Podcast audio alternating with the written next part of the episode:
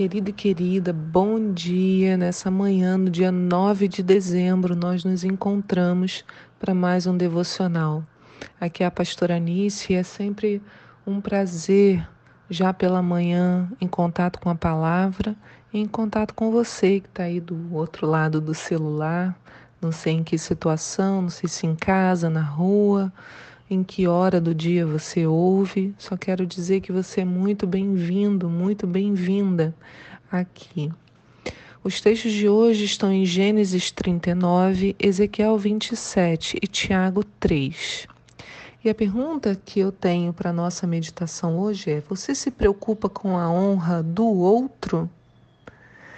Preocupar-se com a sua honra é uma coisa. Eu quero hoje que a gente pense o quanto nós nos preocupamos com a honra do outro e em que situação. Para entender um pouco sobre isso, nós vamos tratar da história de Judá e Tamar, que está lá em Gênesis 38, texto do nosso devocional de ontem. Eu quero retomar essa leitura para apresentar a vocês algo que discutimos em um outro devocional, sabe de quando? 5 de dezembro de 2017. Acredita que já estamos há tanto tempo assim juntos? Não com áudio, o áudio começou esse ano, mas em dezembro de 2017 eu escrevi sobre esse mesmo assunto. Temos várias lições a extrair desse trecho de Gênesis 39, mas eu vou falar apenas um, um detalhe, né? Mas primeiro precisamos entender o que está acontecendo. Essa história começa já de um jeito ruim, é uma história complicada que já pelo início a gente já vê.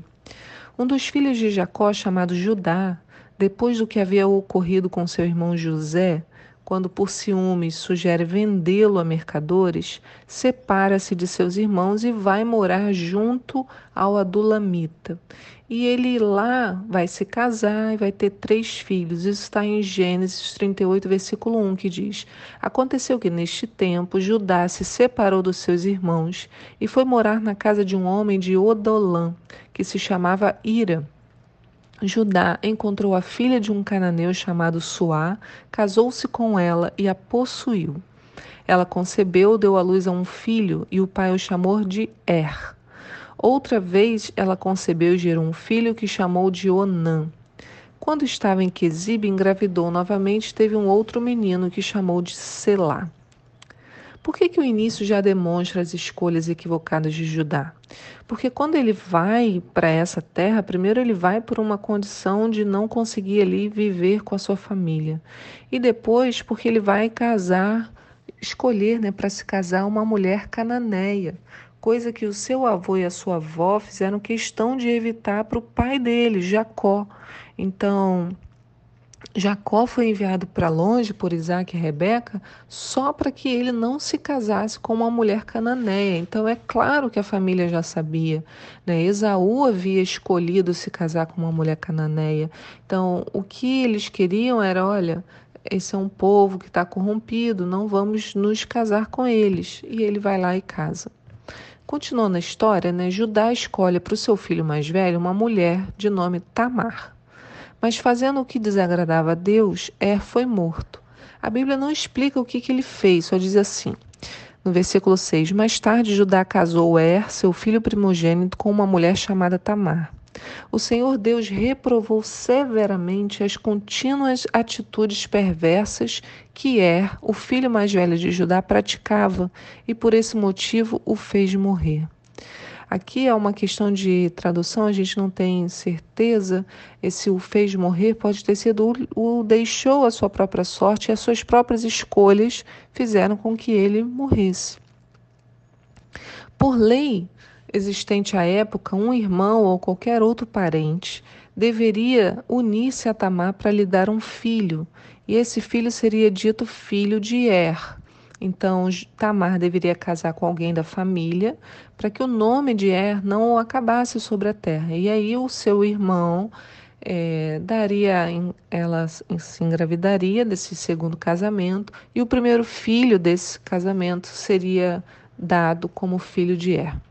Então Judá pega o seu segundo filho, Onã, e o leva a casar-se com Tamar.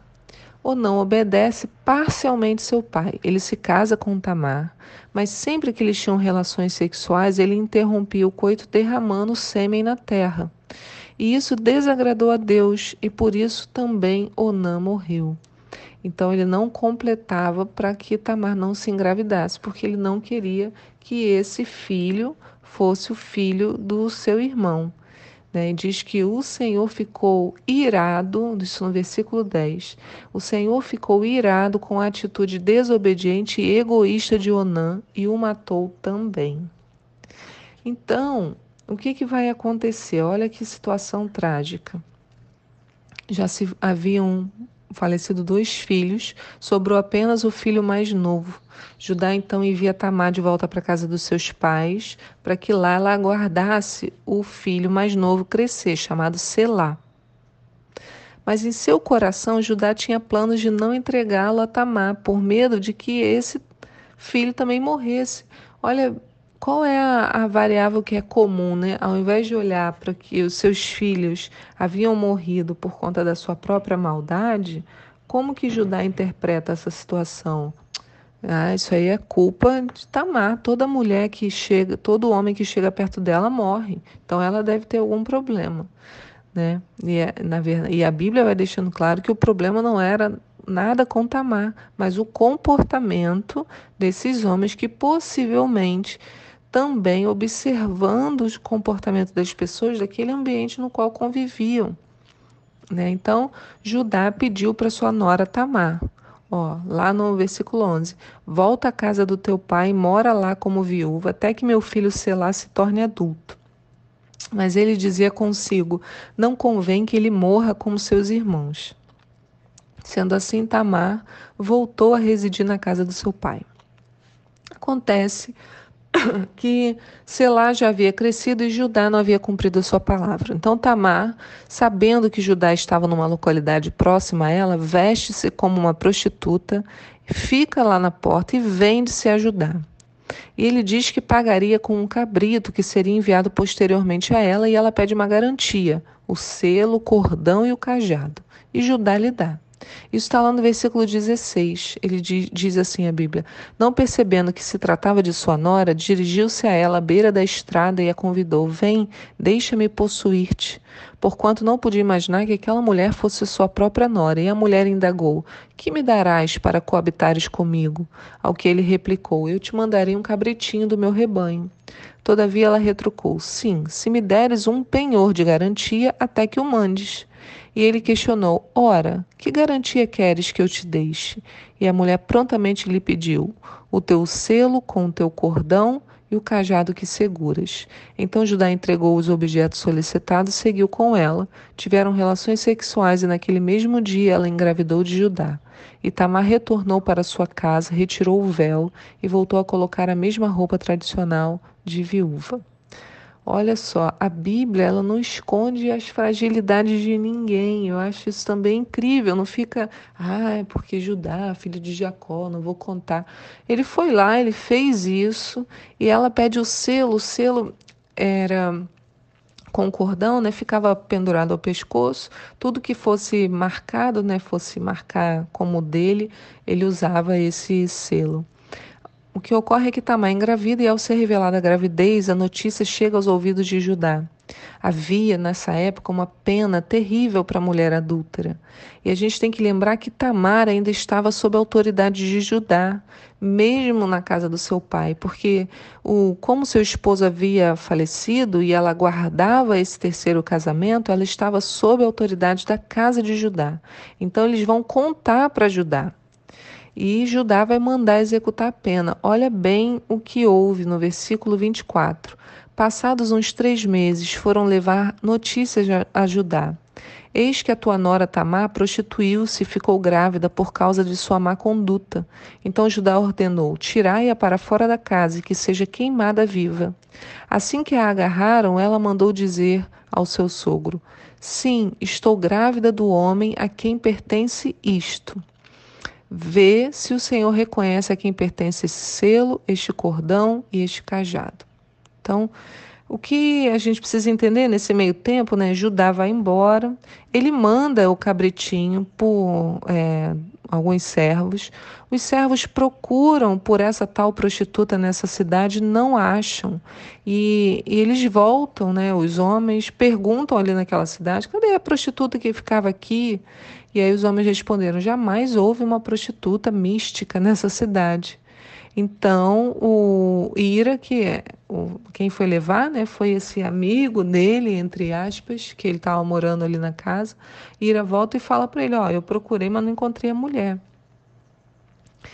Aí ele volta para casa, passam-se esses três meses, a gravidez então é notada, e aí essas notícias chegam a ajudar. Ele manda, vai até lá para cumprir essa pena, e quando agarram a mulher, né, ela manda dizer: dá o, o material e fala assim, ó, manda para ele e diz que eu fiquei grávida do homem que é dono dessas coisas. Eu quero que você perceba que Tamar não se defendeu. Ela não expôs Judá. Ela revelou a ele a verdade, mas não o envergonhou na frente de todos. Foi Judá que assumiu a culpa. Eu acho muito linda essa atitude de Tamar, porque preservar a honra das pessoas é uma ação de muito valor não importa o que tenham feito. Podemos e devemos confrontá-las, mas devemos fazer isso sem desonrá-las de forma respeitosa, porque ao desonrá-las, nós nos colocamos abaixo da situação, né? O Judá tinha feito muito mal a ela, mas se ela vai lá e desonra Judá, que era autoridade ali sobre ela, ela seria pior. Então, quando Assim fazemos, né? É, honramos, confrontamos, mas de forma honrosa, temos mais chance de encontrar um coração disponível para a verdade. Olha o fruto que isso gerou em Judá, lá no Gênesis 20, 38 e 26. Judá os reconheceu, né, o selo, o cordão, o cajado, e declarou: Ela é mais justa do que eu, porquanto não cumpri minha palavra, dando-a como esposa ao meu filho Selá. E Deus honrou Tamar por essa escolha. Tamar teve nessa gravidez dois filhos, Pérez e Zera. O seu filho Pérez, e não Selá, foi contado na genealogia de Davi e de Jesus. Olha que coisa interessante. Diz lá em Mateus 1, no versículo 2: Abraão gerou Isaac, Isaac gerou Jacó, Jacó gerou Judá e seus irmãos, e Judá gerou Pérez e Zera de Tamar, e Pérez gerou Esrom. Então, Deus, olha que coisa, na genealogia de Jesus, se você ler o texto todo, chega até Jesus, tá lá os filhos de Itamar, mesmo nessa situação, nessa história toda torta. O nosso Jesus tem o poder de transformar histórias tristes em bênçãos. Escolhemos servi-lo hoje, né? Para quando nós escolhemos servi-lo, reescrevemos a nossa história. Sabe, irmãos, o nosso passado realmente não importa, porque Ele é capaz de usar o mais terrível dos acontecimentos no plantio de uma árvore frondosa que é capaz de gerar frutos bons e deliciosos. Só precisamos descansar nele e escolher todos os dias servi-lo. Cuidemos do que falamos e de quem falamos. Honremos as pessoas e a nossa história também será transformada. Que o Senhor te abençoe no dia de hoje. Fique na paz.